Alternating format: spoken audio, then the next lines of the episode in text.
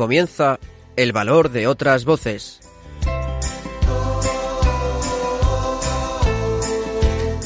Con Carmen Massanet.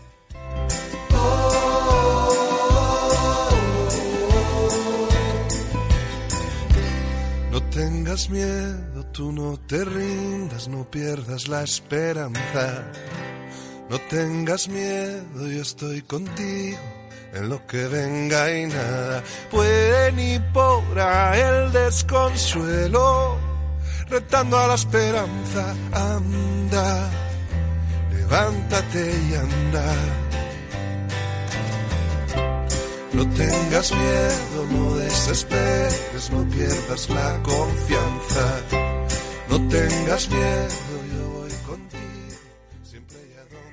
Muy buenas tardes, bienvenidos a una nueva edición de Valor de otras Voces, el programa de discapacidad de Radio María. Comenzaremos el programa de hoy conociendo el trabajo del Grupo Social Lares, una organización que opera a nivel nacional y atiende a personas dependientes, personas mayores y personas con discapacidad. Saludaremos también a Enrique Alarcón, el presidente de Frater, la Fraternidad Cristiana de Personas con Discapacidad, que nos contará cómo llevaron desde las diferentes agrupaciones de Frater el tiempo de confinamiento y lo que les preocupa de cara a un futuro más inmediato. Los locutores del programa Conecta con nosotros de Radio La Barandilla nos traerán las últimas noticias sobre discapacidad y finalmente escucharemos el testimonio de Ángel Martínez, un hombre de 46 años que quedó tetrapléjico en un accidente en una playa de Fuerteventura cuando tenía 15 años. Comenzamos. Voy a despertarte y estaré a tu lado para que cada día sea un nuevo renacer, para que tengas...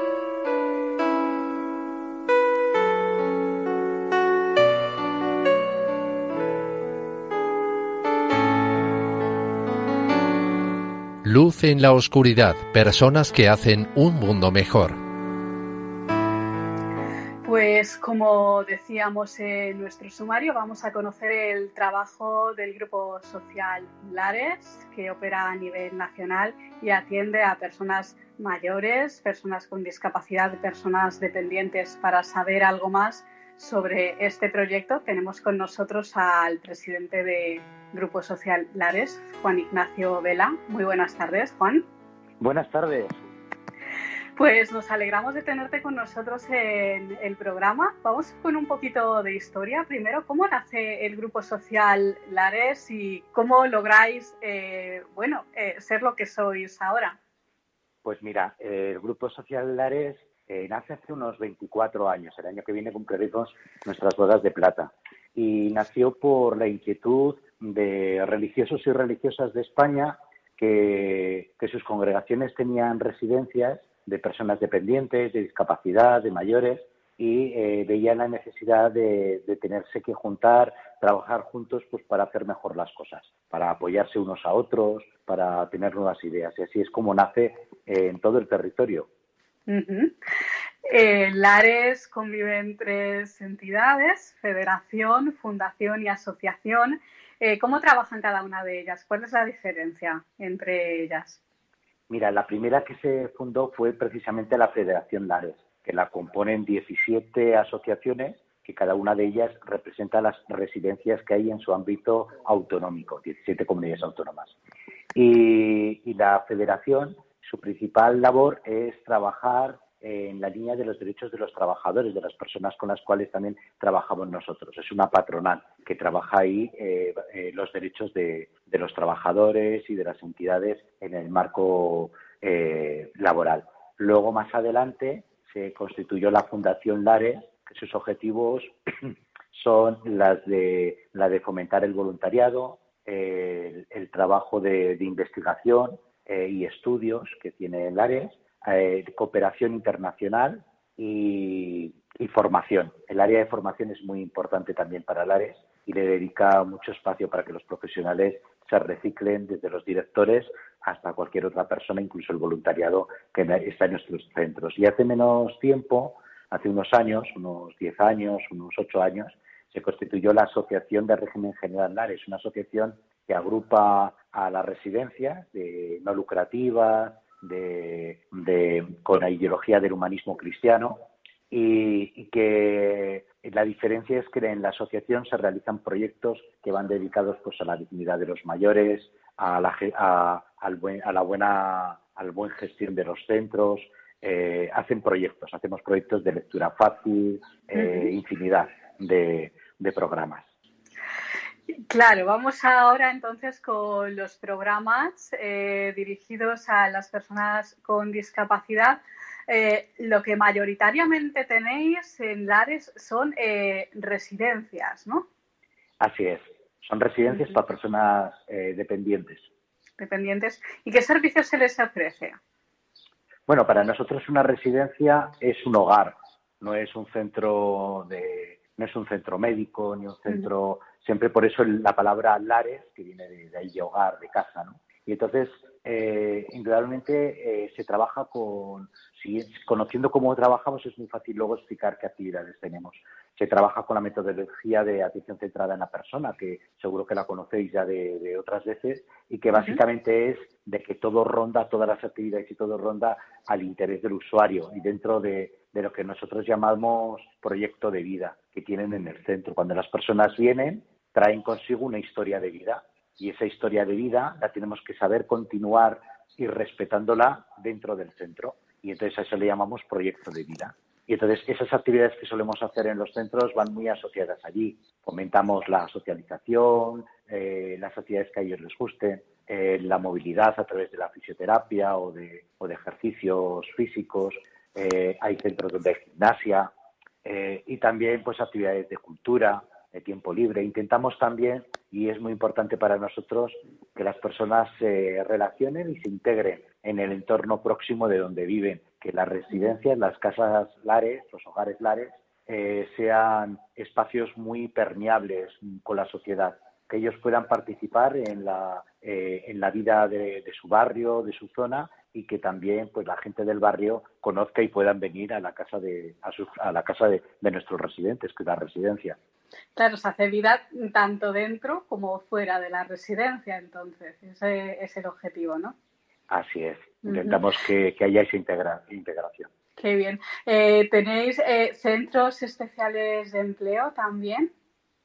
Sí, mi organización, por ejemplo, tiene que yo pertenezco a los hermanos de Cruz Blanca, hermanos franciscanos, pues, por ejemplo, tenemos eh, centro especial de empleo y, y también es importante porque para las personas con discapacidad pues darles ese, em, ese empleo protegido ¿no? que supone los centros especiales de empleo, que tienen la aspiración de ser un recurso intermedio entre el trabajo normalizado y, el trabajo más ocupacional, ¿no? que también se hace. Tenemos, por ejemplo, nosotros tenemos una lavandería industrial y tenemos actividades de un bar, de diferentes actividades que, bueno, que pueden, que ayudan, ¿no? Ayudan a, a su inserción. También tenemos eh, una, una, una, empresa de inserción que también, pues, eh, dependiendo de la dependencia que tengan, la discapacidad que tengan, pues también ayudan y ahí trabajamos la, la, la, ayuda a domicilio, servicio de ayuda a domicilio, limpieza, ese tipo de, cosas más centradas para eh, el hogar.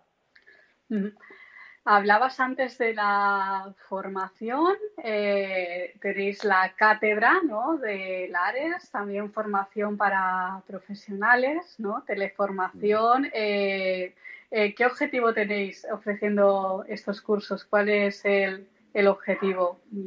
Mira, para nosotros la formación no es que no queremos ser un centro de formación. Queremos que la formación sea una forma de entender cómo tenemos que cuidar a los trabajadores y a las personas que, atendemos. Está muy orientado la formación que hacemos a darle una complementariedad a la formación más común, más normalizada que hay en la oferta educativa que tienen de, otros centros. Por ejemplo, tenemos un curso que de acompañamiento a mandos directivos de las residencias, que es muy importante porque muchas veces pues tienen graves dificultades, fíjate ahora con todo lo de la pandemia y todo eso, pues han tenido muchas dificultades, pero que no nos conformamos solamente con una actualización de los conceptos, sino que hay un acompañamiento. una persona acompaña, monitoriza individualmente a cada director, cada profesional va, va acompañando y entonces pone en la práctica lo que ha estudiado. Tenemos cursos, llamamos de cuadros intermedios, de esos profesionales que están eh, no están en la dirección, pero tienen que llevar equipos en los centros, ¿no? los equipos de trabajo. Pues también es muy importante, no suele haber formación para cuadros intermedios.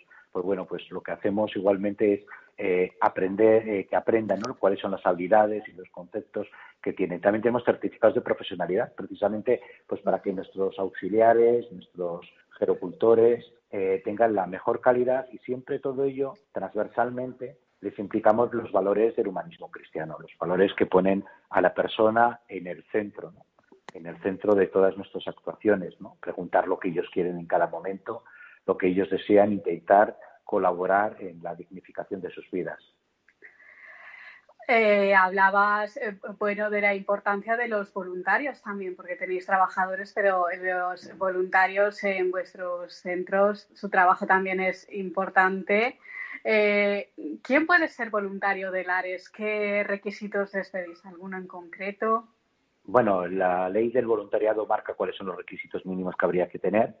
y bueno, eso, pues bueno, pues que sea mayor de edad o generalmente tienen que ser mayor de edad por, por la actividad que hacen, aunque hay muchísimas actividades que pueden eh, eh, hacerse que no tienen por qué estar en relación directa con los usuarios, sino pueden colaborar en otros en nuestros trabajos del propio centro, muchos centros que colaboran las personas eh, en otras tareas.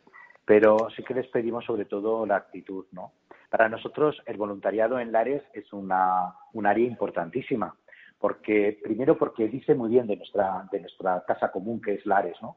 Habla de que somos tan tan transparentes, tan francos, tan abiertos que cualquier ciudadano puede ayudar a resolver los problemas que como sociedad eh, eh, tenemos, ¿no? que una de ellas es la integración de las personas con discapacidad, con dependencia. Entonces, todos podemos colaborar. Y, por otro lado, eh, hacemos que la ciudadanía, que las personas, que los voluntarios también puedan opinar y trabajar en un proyecto conjunto ¿no? en los centros, lo cual oxigena muchísimo a la entidad y nos da un calado muy, muy alegre, muy, muy abierto.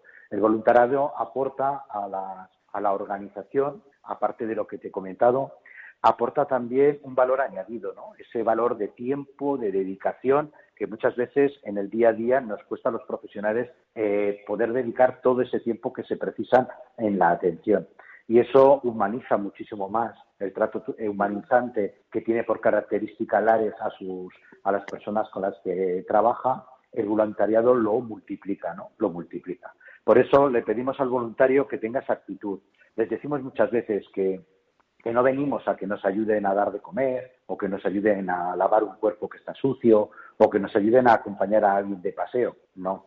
Les pedimos, por favor, que vengan a dignificar a esas personas mientras las lavan, mientras les dan de comer o mientras les dan de paseo. Que eso es lo importante. Lo importante es que hablen con ellas, que les miren a los ojos, que estén a su lado, ¿no? que no, no sea solamente un hacer, sino le damos muchísima, muchísima importancia al ser. ¿no? Y ese es el valor del voluntariado, donde coge su, la bandera ¿no? del ser por encima del hacer. Todo el mundo puede colaborar con nosotros y, y animo a que la gente participe en una sociedad que en los últimos años ha descendido el número de voluntarios, aunque parezca que no, a nivel estatal. Pues si te parece, vamos a dar los datos de contacto del Grupo Social Lares, donde puedan llamar o escribir eh, nuestros oyentes, pues para aquellos que quieran colaborar. ¿Cuáles son los datos? Mira, en Madrid, en la sede central, que la tendremos en, en Emilio Vargas 1, en la tercera planta, tenemos ahí nuestra sede. Eh, les podemos llamar, podéis llamar al 91 442 2225. Y podéis poneros al correo electrónico también eh, en la dirección de info arroba lares.org.es. Perfecto, pues Juan Ignacio Vela, presidente del Grupo Social Lares, muchísimas gracias por estar con nosotros. Muchísimas gracias a vosotros que dais voz a la gente dependiente. Pues un abrazo muy fuerte, hasta pronto.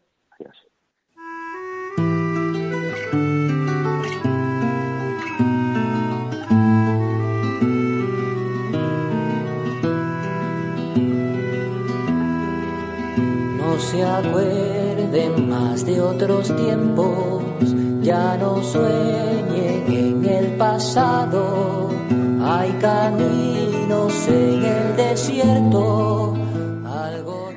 Continuamos en el valor de otras voces y vamos a saludar ahora a Enrique Alarcón, el presidente de Frater, la Fraternidad Cristiana de Personas con Discapacidad. Eh, Enrique nos va a contar pues cómo se llevaron los días de confinamiento desde las diferentes agrupaciones, desde las diferentes diócesis de Frater y sobre todo, pues, ¿qué les preocupa como asociación? Pues ahora de forma inmediata, de cara al futuro. Muy buenas tardes, Enrique. Muy buenas tardes, Carmen. Me alegro mucho de escucharte. Y nosotros también nos alegramos de tenerte con nosotros en el programa después de, de tanto tiempo.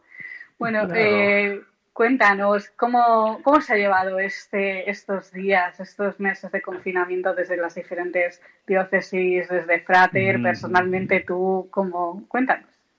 Bueno, pues ha pasado de todo porque como esto ha sido tan extraño, tan rápido, eh, por ejemplo, a nivel de Frater, pues teníamos prevista justamente para esos días primeros de cuando se produjo el confinamiento, nuestra comisión general, que lógicamente tuvimos que suspender, igual que se suspendieron en todo el colectivo todas las, todas las reuniones programadas.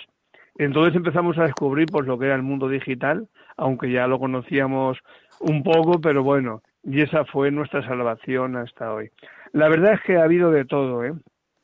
Lo que más hemos constatado, eh, mm, eh, por encima de haber tenido que suspender las reuniones, haber empezado otra dinámica, a hacerlas online, que es como lo estamos haciendo, incluso con mayor frecuencia. Esto nos está sirviendo para comunicarnos eh, mucho más, aunque no sea en persona. Pero lo que sí nos preocupaba y nos dolía mucho era que esta situación acentuaba la soledad de las personas que normalmente habitualmente pasan solas y que son a las que Frater normalmente va a apoyar, a acompañar, a escuchar, a compartir silencios, ¿eh? y ahí sí que estas personas que de momento se quedaron descolgadas de un día para otro, que lo que pasó con ellas, además de quedarse solas, es que ahondaron en el, en el miedo, en el temor, porque ¿y qué va a ser de nosotros?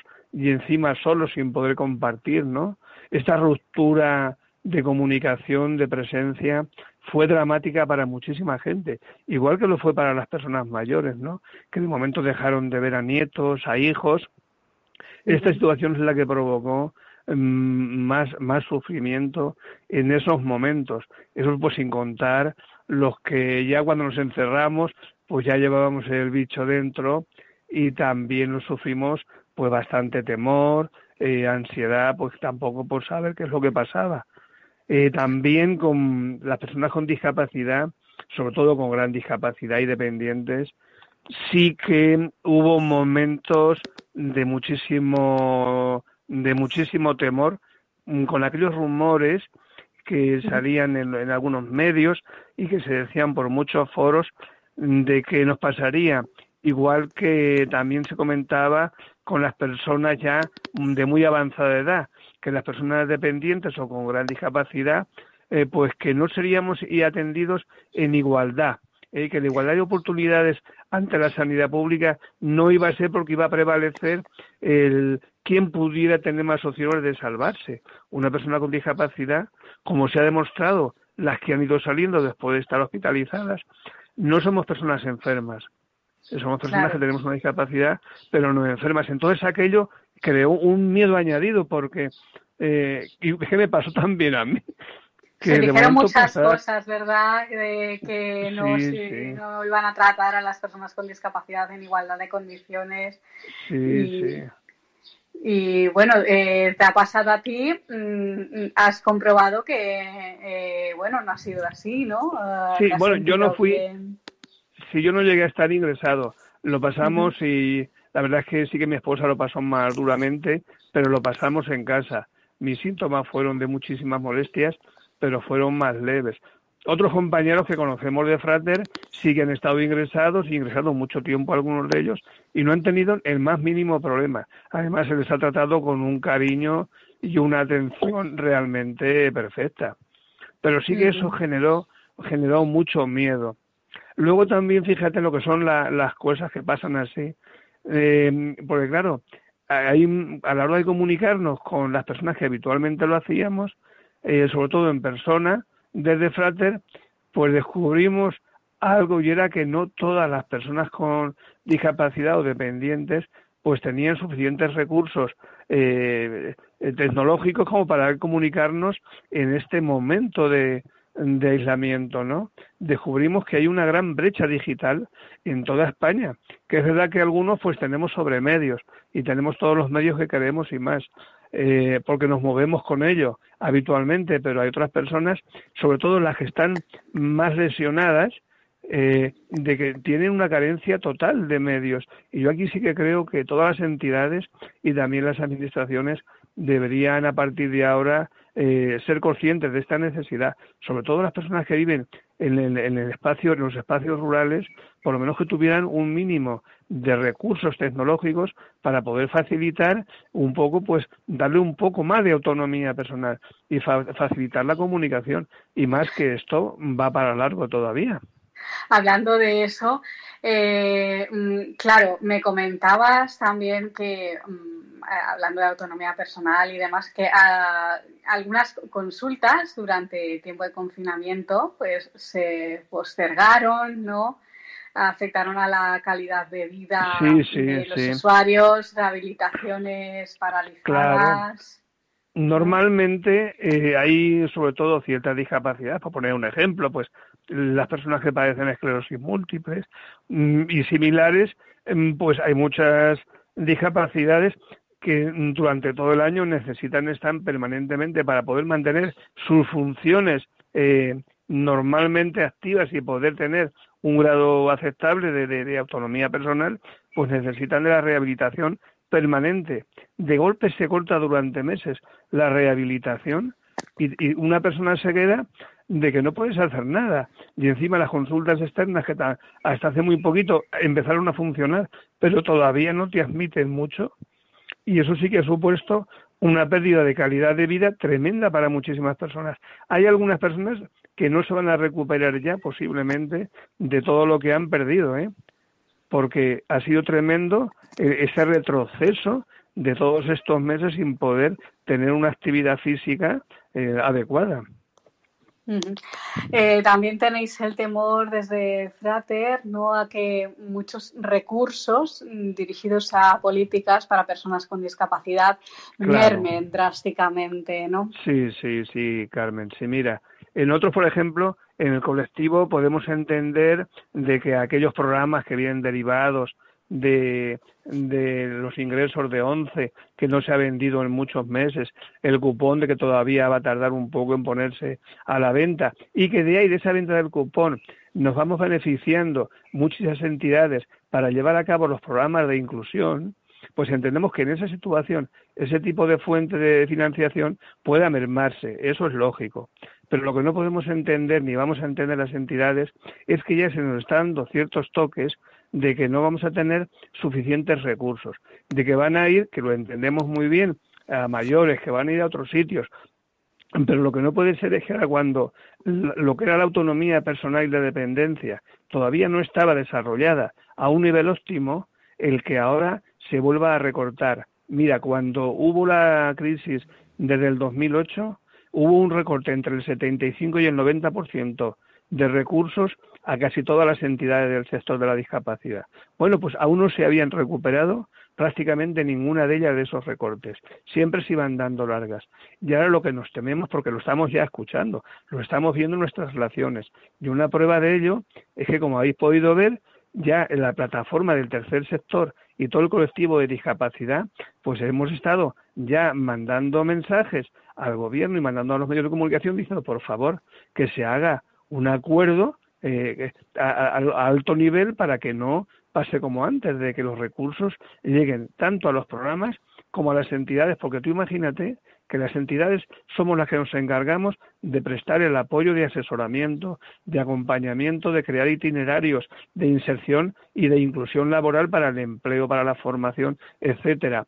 Si nosotros dejamos de recibir, de recibir recursos, estamos condenando a las personas con discapacidad, sobre todo a las que viven en el entorno rural, a la mujer fundamentalmente con discapacidad, los estamos condenando a vivir en una situación de empobrecimiento terrible. Y ya sabemos que una parte grandísima, muy importante de las personas con discapacidad están metidas dentro de lo que es el nivel de, pobreza. Pues esperamos de verdad, Enrique, que se llegue a ese acuerdo del que eh, estás hablando. Eh, para finalizar, te vamos a pedir, si te parece, que mm, des los datos de contacto de Frater, de la Fraternidad Cristiana de Personas con Discapacidad, pues para aquellos oyentes que estén escuchando ahora y bueno, quieran contactar con vosotros para, eh, bueno, sentirse acompañados, recibir apoyo. ¿Dónde pueden llamar o escribir? Bueno, pues mira, pueden mirar en internet quien tenga acceso a la red, porque la solamente con poner eh, escribir Frater España ya van a encontrar una página que tiene toda la información y todos los recursos que podemos eh, hacer disponibles. Luego también pueden llamar, si queréis, al teléfono, apuntarlo, 662 539 324. A ese teléfono o si queréis al 628 281 505. Y también hay un correo que es muy sencillo, que es correo arroba fratersp.org. Cualquier cosa que queráis, aquí estamos. Este año no tendremos colonias. ¿Hay alguna comunidad nuestra, alguna región como Canarias que las van a hacer virtuales? Las están haciendo estos días. Colonias virtuales. Hay que tener creatividad por medio de los sí, la verdad que sí. Hay que tener mucho ingenio, creatividad en estos días. Así que aquí esperamos a quien queráis y necesitéis nuestra palabra, nuestro apoyo, como decía, nuestro silencio y nuestro cariño, que nos sobra cariño para compartir. Pues Enrique Alarcón, presidente de Frater de la Fraternidad Cristiana de Personas con Discapacidad, muchísimas gracias de verdad por estar con nosotros. Aquí estamos a tu disposición. Muchas gracias, Carmen. Muchas gracias como siempre y un gran abrazo. Hasta pronto. Hasta pronto.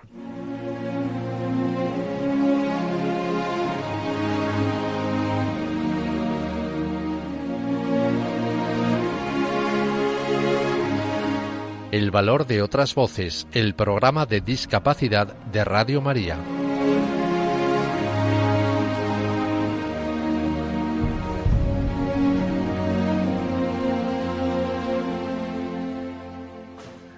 Continuamos en el valor de otras voces y vamos a escuchar las últimas noticias sobre el mundo de la discapacidad con los locutores de Conecta con nosotros, del programa Conecta con nosotros, de la radio social La Barandilla.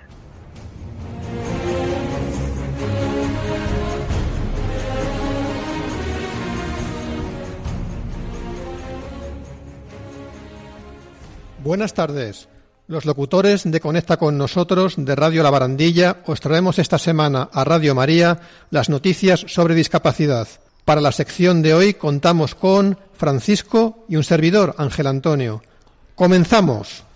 La Confederación Empresarial Española de la Economía Social, CEPES, ha lanzado dos convocatorias de ayudas al fondo del Fondo Social Europeo con valor de 19,2 millones de euros para proyectos que se desarrollen entre el 1 de septiembre y el 31 de agosto de 2023 como, tiene como objetivo financiar proyectos para aumentar el número de empresas de economía social, fomentar el emprendimiento colectivo y la mejora de la competitividad, así como la aplicación de medidas para paliar el efecto de la crisis ocasionada por el COVID-19, así como también la financiación de proyectos que tengan como fin aumentar el número de entidades y empresas de economía social que trabajan para la integración laboral de personas con discapacidad y o en situación de riesgo o exclusión social, la mejora de su competitividad y el refuerzo de sus estructuras representativas, así como mantener el empleo de estos grupos sociales vulnerables y la aplicación de medidas para paliar el efecto de la crisis generada por el COVID-19.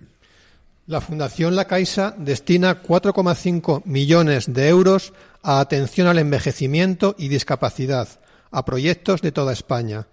Se trata de la primera convocatoria del Programa de Ayudas a Iniciativas Sociales 2020, que beneficiarán a más de 62.000 personas y sus entornos familiares. Se incide en tres líneas de actuación que tienen como objetivo la promoción de la vida independiente, la autonomía personal y el bienestar de las personas mayores, personas con discapacidades o trastorno mental y personas con enfermedades graves o crónicas que requieren el apoyo permanente de su entorno familiar.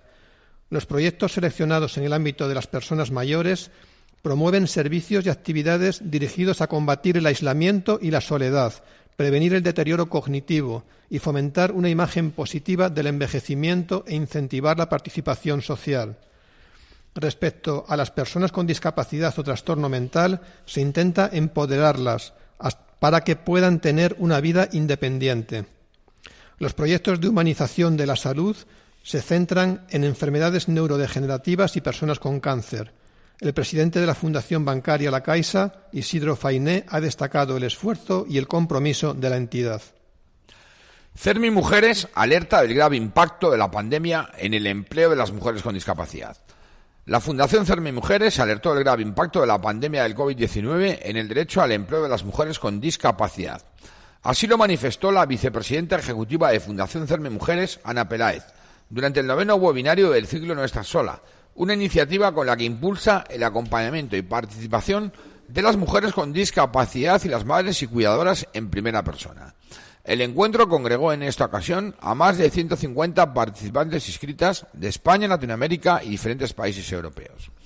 En este sentido, Miriam Arnaiz, técnica de la Plataforma Representativa Estatal de Personas con Discapacidad Física, PREDIP, destacó la importancia de la asistencia personal, no solo como apoyo para que las mujeres con discapacidad puedan desarrollar su proyecto de vida independiente, sino que es también una oportunidad laboral para mujeres con discapacidad.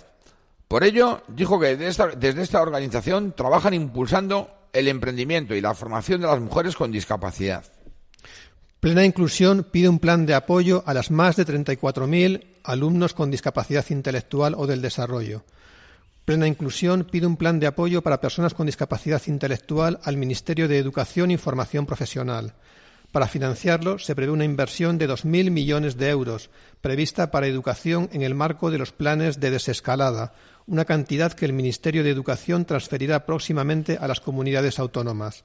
Mejorar la accesibilidad con materiales de lectura fácil y desarrollar un plan de alfabetización digital con equipos de software adaptados son otras de sus propuestas. La plataforma representativa de personas con discapacidad física y orgánica, PREDIP, pide reforzar la apuesta por la asistencia personal y evitar recortes en la reconstrucción social, porque si no esto sería catastrófico para el sector social. Así lo ha expresado el, presidente Fran Sardón recientemente en una entrevista concedida a la publicación Cermi es punto semanal, donde explica la crudeza de la crisis sanitaria y social actual y el efecto que ha tenido en las personas con discapacidad y la figura del asistente personal. Alerta Sardón, quien entiende que se debe proporcionar más apoyo que nunca a las personas con discapacidad por ser población de riesgo. Un centenar de alumnos ciegos o con grave discapacidad visual se enfrentan en estos días a las pruebas de evaluación de bachillerato para el acceso a la universidad, EBAU, que se celebrarán en la mayoría de las comunidades autónomas en los primeros días de julio. Técnicos y maestros de la ONCE velan estos días por la accesibilidad y la igualdad en el acceso a la EBAU. Para ello se cuenta con exámenes y ordenadores adaptados y acceso a la información de forma inclusiva. Cada maestro elaborará un plan individual de atención educativa del alumno. Las áreas de intervención son alfabetización y enseñanza del sistema Braille, adaptación de la tecnología, favorecer la autonomía personal, la orientación y la movilidad y la competencia social. Able Center iría ganadora del concurso Disability Serious Game. Lorena, Sergio y Jorge son los tres jóvenes extremeños ganadores del primer concurso impulsado por Fundación 11 y el Centro Nacional de Contenidos Digitales de Málaga, con el objetivo de impulsar el desarrollo de videojuegos inclusivos que incorporen la temática de la discapacidad y tratar así de sensibilizar, concienciar y normalizar la percepción que tiene la población general sobre el colectivo de personas con discapacidad. Able Center es la idea ganadora de las cinco finalistas sobre un total de 30 propuestas. En el caso de Able Center, propuesto por los jóvenes extremeños, es un juego de gestión y construcción con toques de puzzle en el que el jugador debe adaptar la arquitectura del lugar a los visitantes. Solo el 2% de los edificios construidos en España después del 2011 son accesibles, según un estudio elaborado por la Fundación Mutua de Propietarios en colaboración con la Cátedra UNESCO de Vivienda de la Universidad Rovira y Virgili de Tarragona, solo un 2% de los edificios construidos después del 2011 en España son universalmente accesibles, a pesar de la Ley sobre Accesibilidad y No Discriminación de las Personas con Discapacidad. Según el informe La accesibilidad de la nueva vivienda en España, un 30% de los edificios de nueva construcción siguen teniendo entradas con escalones o escaleras. Un 54% carece de rampa y solo un 8% tiene elevadores eléctricos, según Fundación, como dijimos, Mutua de Propietarios. No obstante, la accesibilidad universal ha mejorado ligeramente, pasando del 0,6% al 2% en la actualidad, revelando que falta mucho trabajo por hacer de sensibilización y concienciación. Un universitario de Castilla-La Mancha, primer español con discapacidad visual que logra acreditación de inglés de Cambridge desde casa. A sus 33 años, este vecino de Ciudad Real, con una discapacidad visual del 60%, estudiante de grado de fisioterapia, a la hora de realizar la prueba adaptada a su discapacidad, tuvo un tiempo reglamentario, añadido para hacer los módulos de Reading, Listening, Speaking y Writing, y un dispositivo adaptado a sus circunstancias. La experiencia, comentó, ha superado mis expectativas, permitiéndome obtener la acreditación de inglés que necesitaba para el grado, universitario. Gracias al test multinivel de Cambridge, denominado Lingua Skill, Muchas personas con discapacidad han podido acreditar su nivel de inglés en los niveles B1, B2 y C1. Desde la semana en curso se podrán presentar solicitudes de ayudas a la contratación de personas con discapacidad y finalizará el 15 de noviembre del 2020, según el Diario Oficial de Castilla-La Mancha, que ha publicado el Decreto de Trabajo Regional. El presente decreto tiene por objeto regular la concesión directa de subvenciones destinadas a fomentar la contratación indefinida de personas con discapacidad y adaptar sus puestos de trabajo. El presupuesto de las ayudas será de 5.500 euros si la persona contratada es hombre y 6.000 euros si es mujer, por cada contrato de trabajo por tiempo indefinido y a jornada completa. Las ayudas se podrán incrementar en casos de discapacidad mayor del 33%, grados del 65% o edades mayores de 45 años. Las solicitudes se presentarán de forma telemática, con firma electrónica, a través de la sede electrónica de la Administración de la Junta de Comunidades de Castilla-La Mancha. Y hasta aquí la sección de hoy. Muchas gracias a todos y en el próximo programa más.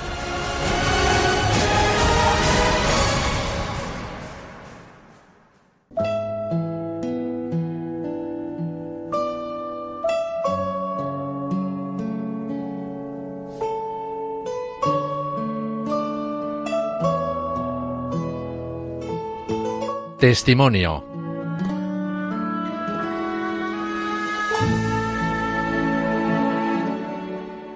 Continuamos en el valor de otras voces y ahora vamos a escuchar el testimonio de Ángel Martínez de Toledo. Ángel tiene 46 años y quedó tetrapléjico a causa de un accidente que sufrió en una playa de Fuerteventura a la edad de 15 años. Él nos va a contar su experiencia, de cómo ha salido adelante y sobre todo mm, desde el punto de vista de la fe. Muy buenas tardes, Ángel. Hola, buenas tardes. Nos alegramos de tenerte con nosotros en el programa. Claramente hay un antes y un después en tu vida. Tú tenías en ese momento 15 años, eh, ¿Cómo eras en ese momento? ¿Cómo era ese chico de antes? ¿Qué te gustaba hacer? Pues era un chico, un, chico normal. Pues eh, lo que me encantaba era pues la bicicleta. Me gustaba mucho montar en bici, ir con la bicicleta por ahí. Pues jugar al fútbol, eh, jugar al baloncesto, pues yo qué sé, jugar con mis amigos, o sea, una, una vida normal de cualquier chico de, de, de esa edad y de esa de, esa adolescencia, ¿no? Pues tenía una vida pues como muy activa. ¿Cómo ocurre todo? Pues nada, pues una tarde de estas de, de, verano ahora, como ahora en pleno junio, julio, que hace muchísimo, muchísimo, muchísimo calor, pues llegué a la, a la playa, pues esto que hace mucha calor, te quitas la, la camiseta, te metes en el, en el agua. Yo, yo, normalmente ya lo había hecho muchas muchas veces, ¿no? Y estábamos pues allí unos cuantos amigos, pues el agua te llega hasta las rodillas y cuando viene una ola, pues te tiras de cabeza a la ola así, pues jugando con las olas, porque fue muy en Fuerteventura y las olas son muy grandes y bueno, pues era como como que ya la había ya la había hecho más veces y ya la había hecho más veces con mis amigos, pues nada, al tirarme de cabeza con con, con una ola, pues la el impacto de contra el agua pues fue un poco fuerte y nada, me quedé me quedé hoy un chasquido en el cuerpo, eh, no, no me quedé sin movilidad y gracias a Dios que los de eh, allí mis amigos vieron que no me movía, que no me movía, no me movía y vieron que pues que me pasaba algo y me, y me sacaron rápido ya cuando empezaba a tragar agua y a partir de ahí pues cambió todo en mi vida, pues ya me sacaron me tumbaron en la arena y ya vinieron las asistencias y nada, las como en Fuerteventura en esa época hace ya casi treinta y pico años no había no, no, había un hospital en condiciones me llevaron a las Palmas de Gran Canarias y allá a las 24 horas después me dijeron que era grave y que era una lesión medular y que me iba a quedar en una silla de ruedas. ¿Cuándo, en qué momento te das cuenta de que algo no marcha bien?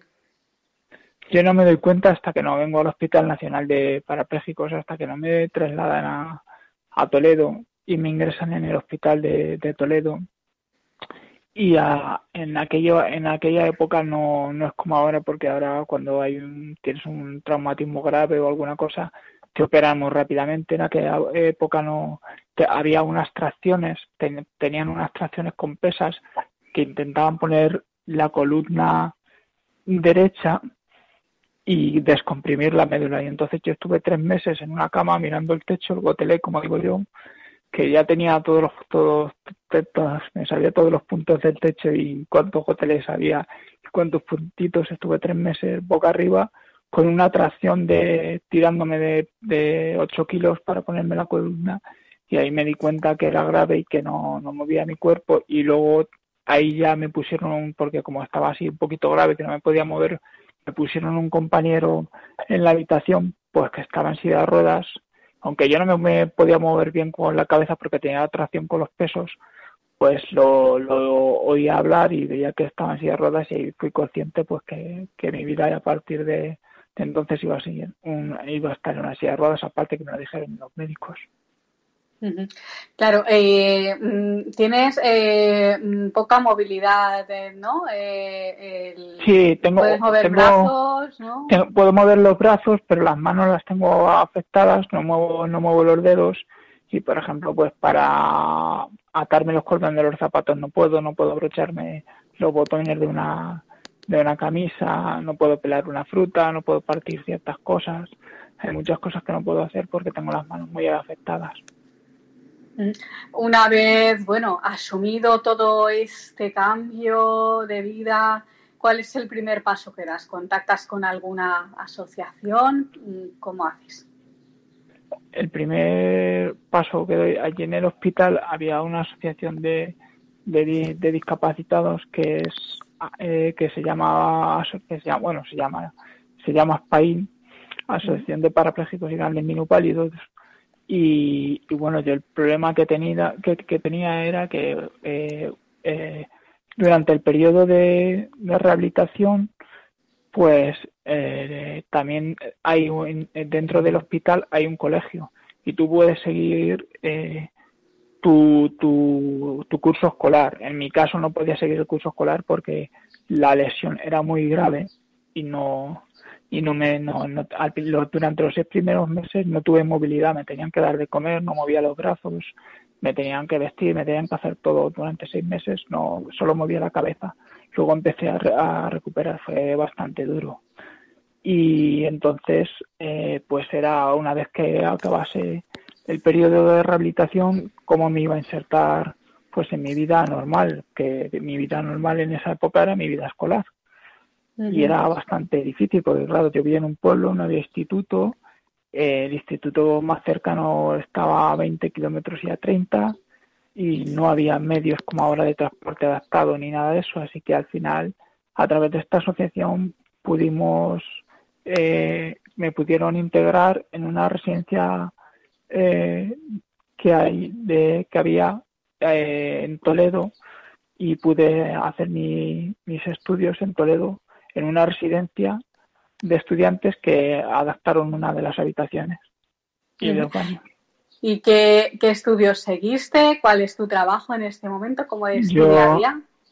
Yo tuve la, una de las mejores épocas de mi vida ha sido la de, la de estudiante porque eh, lo he vivido con normalidad, mis compañeros me han tratado como uno más, pues al, eh, al principio de quedarme así, como, eh, no sé, veía que lo más fácil para mí, me gustaba el tema de, de, las oficinas y los documentos, pues estudié administrativo.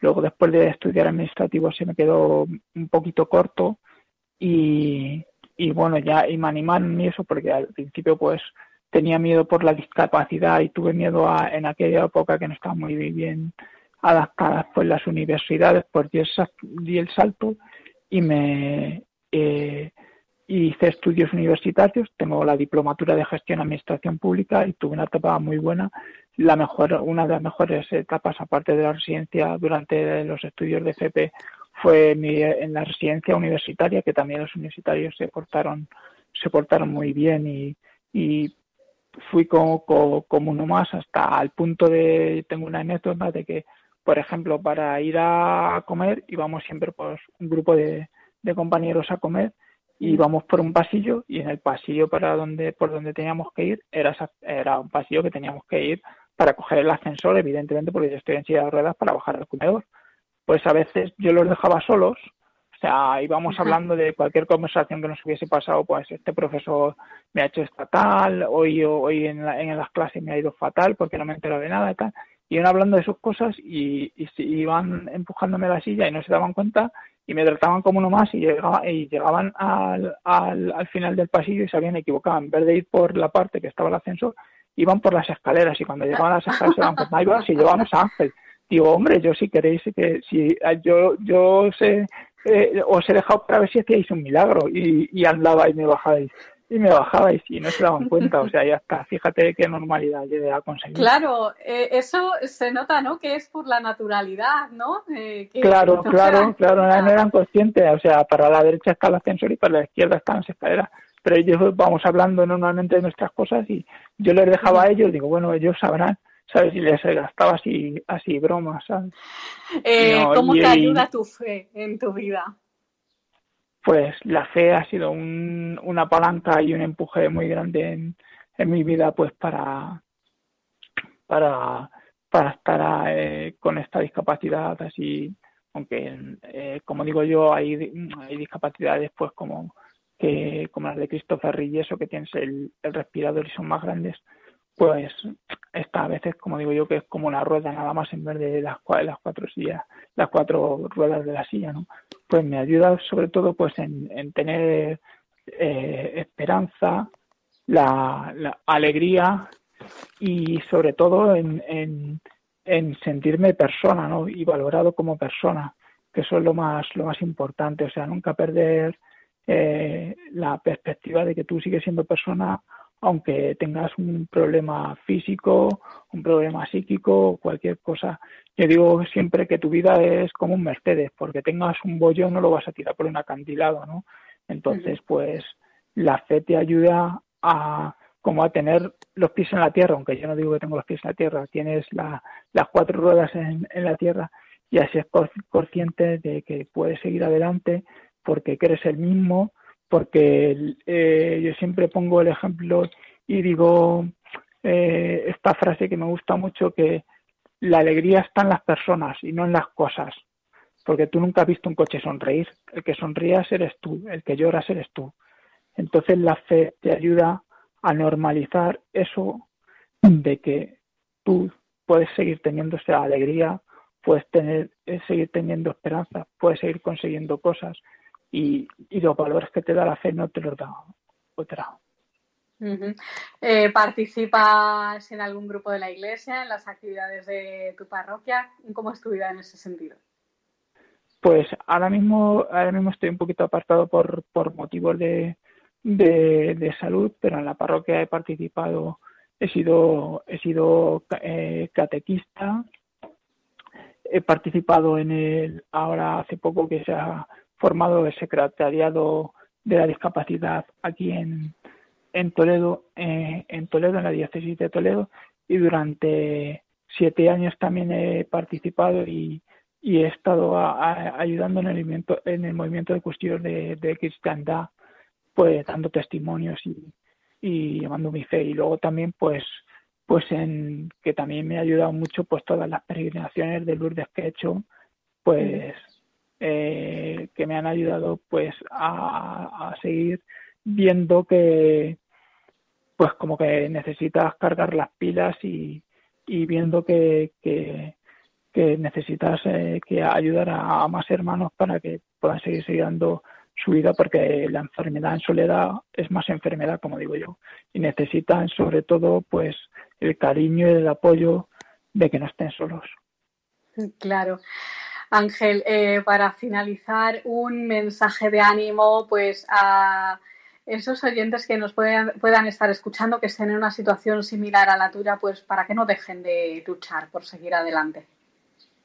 Hombre, yo el mensaje que, que daría es que que no tengan, que no tengan miedo, que el miedo paraliza y que abran con todo, con toda la naturalidad y todo o, el sentido de la normalidad, que abran su intimidad a los demás, eh, con, quiero decir, sobre todo a la familia cristiana que les va a ayudar mucho y luego eh, abrir tu, tu, tu, corazón a Dios y ponerlo en sus manos y, y ser consciente de que, de que te puede, de que te, de que te puede ayudar, de que cualquier palabra y, y cosas que tú puedas decir, que te puedan decir, seguro que, que va a ayudar en tu vida. Ángel Martínez de Toledo, recordemos, de 46 años, que tuvo un accidente a los 15 años en una playa en Fuerteventura que le dejó tetrapléjico. Ángel, muchísimas gracias por compartir tu testimonio hoy en el programa. Seguramente que mm. has ayudado hoy a muchas personas. Nada, encantado. Buenas tardes y ánimo que, que el camino, en el camino, como digo yo, eh, tienes muchas piedras, pero con la silla de ruedas y con tu esfuerzo valor y constancia las acabas aplastando y acabas allanando el camino y lo sigues superando. Ahí queda ese mensaje. Un abrazo, Ángel. Hasta pronto. Igualmente, gracias.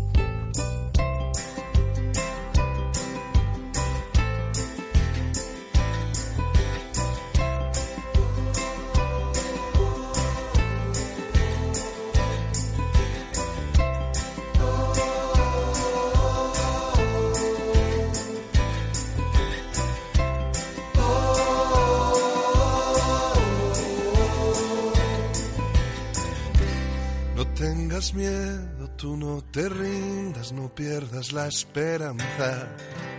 No tengas miedo, yo estoy contigo. Pues hasta aquí llega esta edición de El valor de otras voces. Les vamos a recordar nuestros datos de contacto. Por un lado tenemos nuestro correo electrónico, la dirección es el valor de otras voces arroba radiomaria.es el valor de otras voces, arroba radiomaria.es. También tenemos nuestro contestador. El teléfono es 91005-3305. 91005-3305. Nos escuchamos en 15 días. Un abrazo muy grande y muchas gracias por estar al otro lado.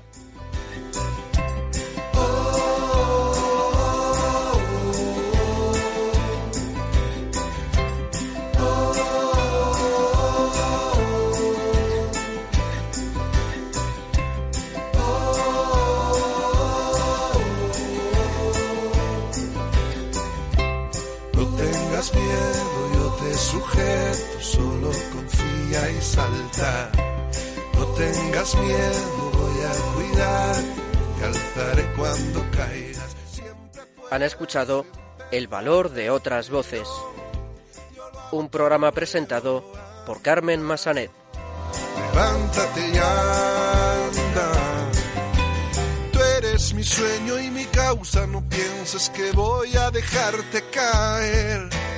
Voy a despertarte y estaré a tu lado para que cada día sea un nuevo renacer y para que tengas vida. Anda, levántate.